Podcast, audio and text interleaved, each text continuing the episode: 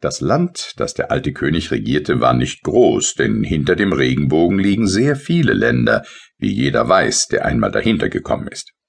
Also können die einzelnen Länder auch nicht so groß sein, und das ist auch gar nicht nötig, denn wenn ein Land so sehr groß ist, so muss es auch einen sehr großen König haben, und die sind viel schwerer zu finden als die großen Länder.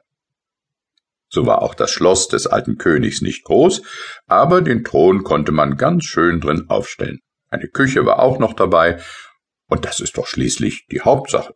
In der Küche wurden jeden Tag Pfefferkuchen gebacken, Früher hatte das immer die alte Königin getan, und ihre Pfefferkuchen waren die schönsten in allen Ländern hinter dem Regenbogen. Nun tat sie es schon lange nicht mehr aus dem Grunde, weil sie gestorben war.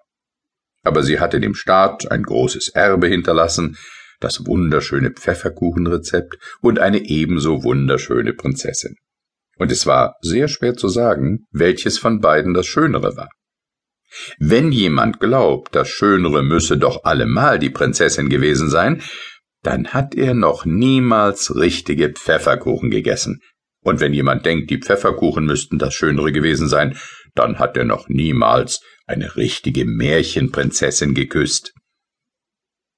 Seitdem nun die alte Königin tot war, bog die Prinzessin die Pfefferkuchen. Und dann wurden es immer lauter Pfefferkuchenherzen, der alte König fand das ein bisschen eintönig, aber die Prinzessin konnte eben nur die Herzen formen, und dabei seufzte sie, besonders wenn sie die Mandeln hineindrückte.